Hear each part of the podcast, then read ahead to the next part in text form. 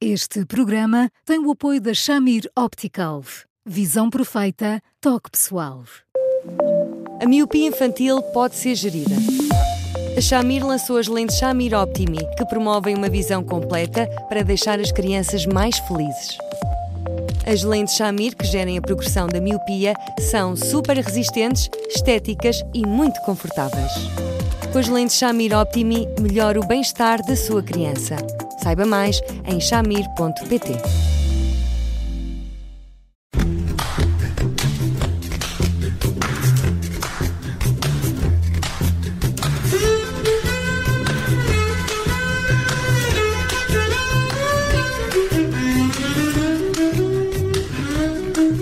Bem-vindos a mais um Porque Sim Não É Resposta com o psicólogo Eduardo Sá.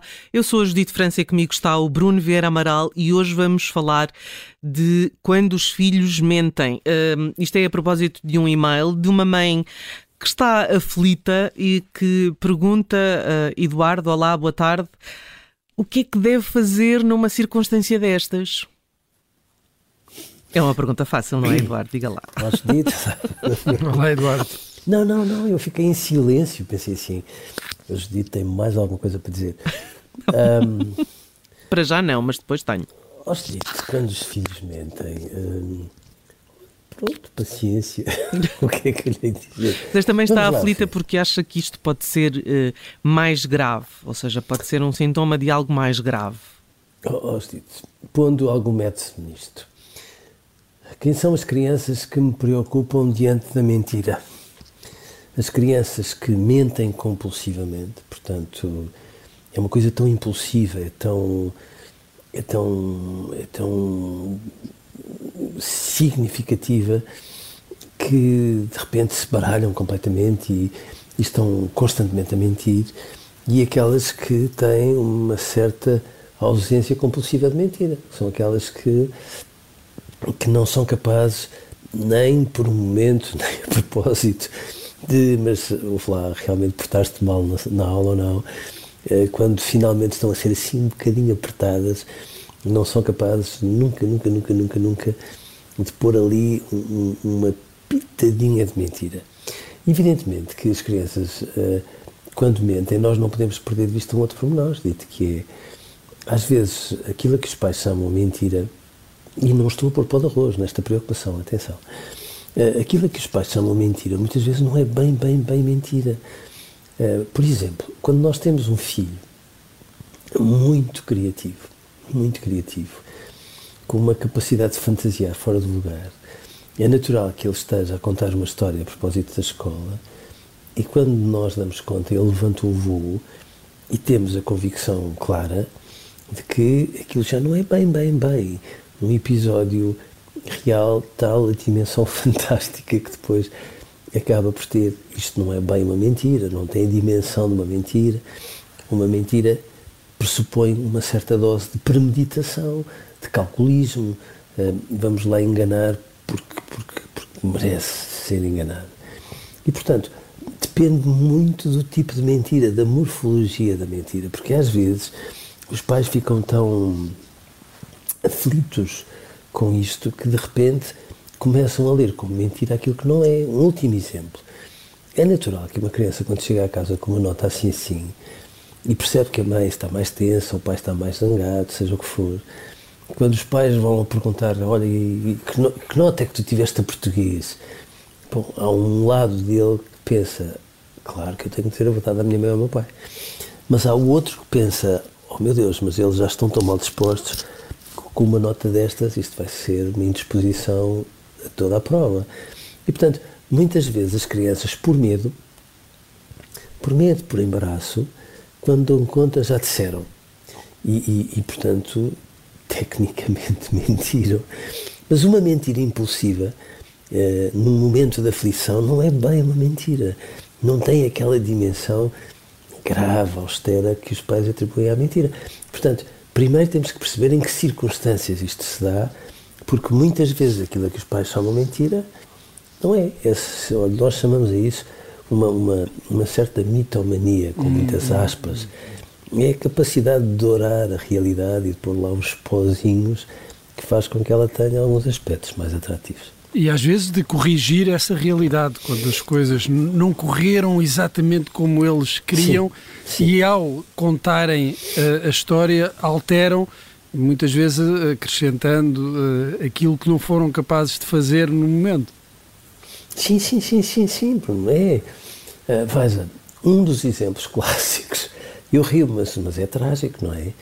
São aquelas crianças que são muito encolhidinhas na escola, que não são capazes de marcar presença, que não andam com um sorriso rasgado, que não são capazes de dar assim murros na mesa e de ocupar um lugar solarengo. E depois, quando um professor percebe que há ali qualquer coisinha que não está a bater certo e vem ter com elas, olha o que é que se passa, eu já perdi a conta às crianças que inventam uma doença grave para a mãe ou para o pai e que depois de a inventarem ficam num embaraço tal que a compõem com pormenores que nunca mais acabam, o que faz com que um professor, às vezes, telefone para os pais, preocupadíssimo, olha, já sei o que é que está a acontecer, e depois, quando dão conta, é só uma fantasia que é interminável. É uma maneira de uma criança dizer assim: olha, às vezes eu fico com a sensação de que não reparem em mim eh, quando eu sou só eu. Eh, se eu arranjar aqui uma história fantástica, quem sabe se de repente não vai estar mais atento e mais cuidadoso para mim. Portanto, depende de muitos aspectos. Sendo certo que verdadeiramente mentirosos, estão a ver, aqueles miúdos que são calculistas, frios, e isso não existe assim na infância. É, é um raríssimo, raríssimo, raríssimo, porque isso já também indicia um certo nível de perturbação que, evidentemente, as crianças não têm. Hum. Também há uh, aqui a questão, se calhar é um pouco diferente no, neste caso, uh, relatado por esta ouvinte, é que estamos a falar já de uma idade mais avançada, uh, a filha está ali no, no secundário e aqui muitas vezes também o que acontece é que há mentiras que são mais omissões, porque se está também a preservar um espaço uh, vá, de privacidade uh, no qual uh, não, o adolescente Sim. não quer que os pais entrem. Sim. Isso é legítimo, essa, essa, vá, essas mentiras por omissão? Não, são quase, são quase mentiras piedosas aqui entre nós. Porque há, há, mães que me preocupam um bocadinho, que são aquelas mães que me dizem assim: o meu filho não me oculta nada. E eu às vezes pergunto, mas mas nada, nada, nada, nada, nada. E eu, com muita delicadeza, pergunto: olha, mas, mas, mas, mas tem a certeza que, no fundo, ele é assim tão minucioso em relação àquilo que lhe conta? E, de facto, há crianças que, que conseguem ser assim ao pé das mães e dos pais, mais das mães, porque sentem que, de alguma forma, as mães os escutam, não os penalizam, mas isso preocupa, porque, evidentemente, é normal que uma criança, a partir de certa altura, no secundário já não se é propriamente uma criança. Está-se ali a dar um grande passo para a idade adulta. E, portanto, nesse contexto, é claro que uma pessoa vai dizer o que é à mãe. Sim, na última saída que, que fiz e que eu te disse que ia dormir à casa da minha amiga fulana de tal, na verdade não foi bem isso que fiz e de repente, quando dei conta, estávamos todos numa festa como deve ser, todos um bocadinho bebidos e coisas do género. Não, não, não pode ser. E, portanto, uh, não tem o valor de uma mentira que sirva para magoar. Mais, uh, a intenção, por mais que depois o produto final seja questionável, mas a intenção é, bom, eu vou ter que poupar alguns destes pormenores à minha mãe ou ao meu pai, porque se eu lhes conto todos, eles põem-me fora de casa, têm um ataque de coração, uma coisa assim. Há, há aqui também neste, nesta mãe que se nota é a, a, a, filha passa por transformações, vai crescendo e, e, deixa de parecer tão perfeitinha como quando era mais pequena. Oh, oh Judite França, mas, mas algum filho é perfeito? Vá, não responda, vá, vá. vá. não, não, não, não vou responder. oh, claro, quando eles nascem, nós achamos que eles têm os pormenores todos no lugar, que são perfeitos, etc mas eles têm uma individualidade, eles não são iguais aos pais quando crescem. Esta é a questão. E precisam de errar, e precisam de ser parvos de vez em quando, e têm direito às suas pequenas cotas de estupidez, e às vezes é um calafrio, porque nós olhamos para eles e dizemos assim: Ok, ele é, é meu filho, minha filha, eu adoro, mas sou capaz de não me identificar completamente neste amigo que ele tem ou naquela amiga com quem sai regularmente. Mas isso não quer dizer que haja algum mal nesta, não, nesta filha. Não, a única coisa que acaba por ser má é unicamente esta. É quando os pais ficam neste, nesta aflição e não são capazes de se sentarem com os filhos e dizer assim, olha, não gostei disto, não gostei daquilo, ou inclusive não gostei da maneira como sinto que tu me mentiste, seja o que for. Porque nesse contexto, bom, quando, os, quando as mães ou os pais têm esta capacidade, bom, a, a, o respeito que acabam por ter por parte dos filhos é imenso. O que se passa muitas vezes é que os pais ficam encolhidos, como se esses episódios fizessem com que os filhos deixassem de ser tão perfeitos e, portanto, deixassem de ser um bocadinho deles. E sem se darem conta, quando não falam, eu tenho medo que estejam a desistir um bocadinho dos filhos. E às vezes, em suaves prestações, quando se dá conta, já desistiram demais. Não pode ser. Nunca. Silêncio neste contexto, da parte dos pais para os filhos, nunca. Eduardo, os pais devem preparar-se para, para estas mudanças do, do, dos filhos. É que muitos pais, eh, em certas situações, dão a entender eh, que não estão preparados para um, acomodar as mudanças. São mudanças normais de desenvolvimento da de, de, personalidade dos filhos. Um, devem preparar-se para essas novas fases dos filhos, aquele momento em que deixam de ser uh, aqueles meninos e meninas fofinhos e, e, controláveis e passam a ser uh, projetos de adultos? Oh, Bruno, eu acho que nós nunca estamos preparados para nos apaixonarmos, mesmo que já nos tenhamos apaixonado 30 vezes. Nunca estamos apaixonados para perdermos alguém, mesmo que haja anos, às vezes trágicos, em que isso acontece mais do que devia, etc. Nós nunca, nunca estamos preparados para ser pais, Nada. Portanto, por maioria de razão, não estamos preparados para a adolescência dos nossos filhos. Nem temos que estar.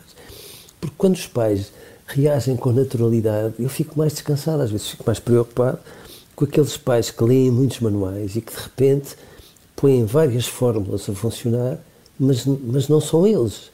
Não são eles que lá estão. E, portanto, não têm que estar preparados. Têm que ver as dificuldades que, no fundo, as crianças ou os adolescentes lhes vão trazendo quando têm dificuldade para legendar, alguém os há de ajudar, alguém credível, que eles entendam que é credível, os vai ajudar e se fizermos assim, nós ganhamos mais. O que não é razoável é que os pais se capacitem antes como se estivessem numa espécie de barricada, preparados para tudo o que possa acontecer, porque aí não estão a ser pais, não estão a mergulhar na adolescência dos filhos e sejamos razoáveis. Uma adolescência não é uma coisa tão turbulenta, tão tormentosa tem os seus momentos assim, assim, pronto, mas, mas, mas, mas, mas até nós os temos, valeu Deus. Eduardo, hoje ficamos uh, por aqui. Uh, esperemos que tenha sido útil a esta mãe que estava de facto aflita quando escreveu este e-mail. Voltamos para a próxima semana, uh, na próxima segunda-feira. Até lá, um bom fim de semana e uh, se quiser uh, ouvir todos os episódios desta semana, eles estão disponíveis em podcast. Pode continuar a escrever-nos para eduardo.sa.observador.pt. Eduardo, um bom fim de semana, um grande abraço e até segunda. Bom fim, bom de, fim semana, de semana, Eduardo. Um abraço. Um abraço. Obrigado.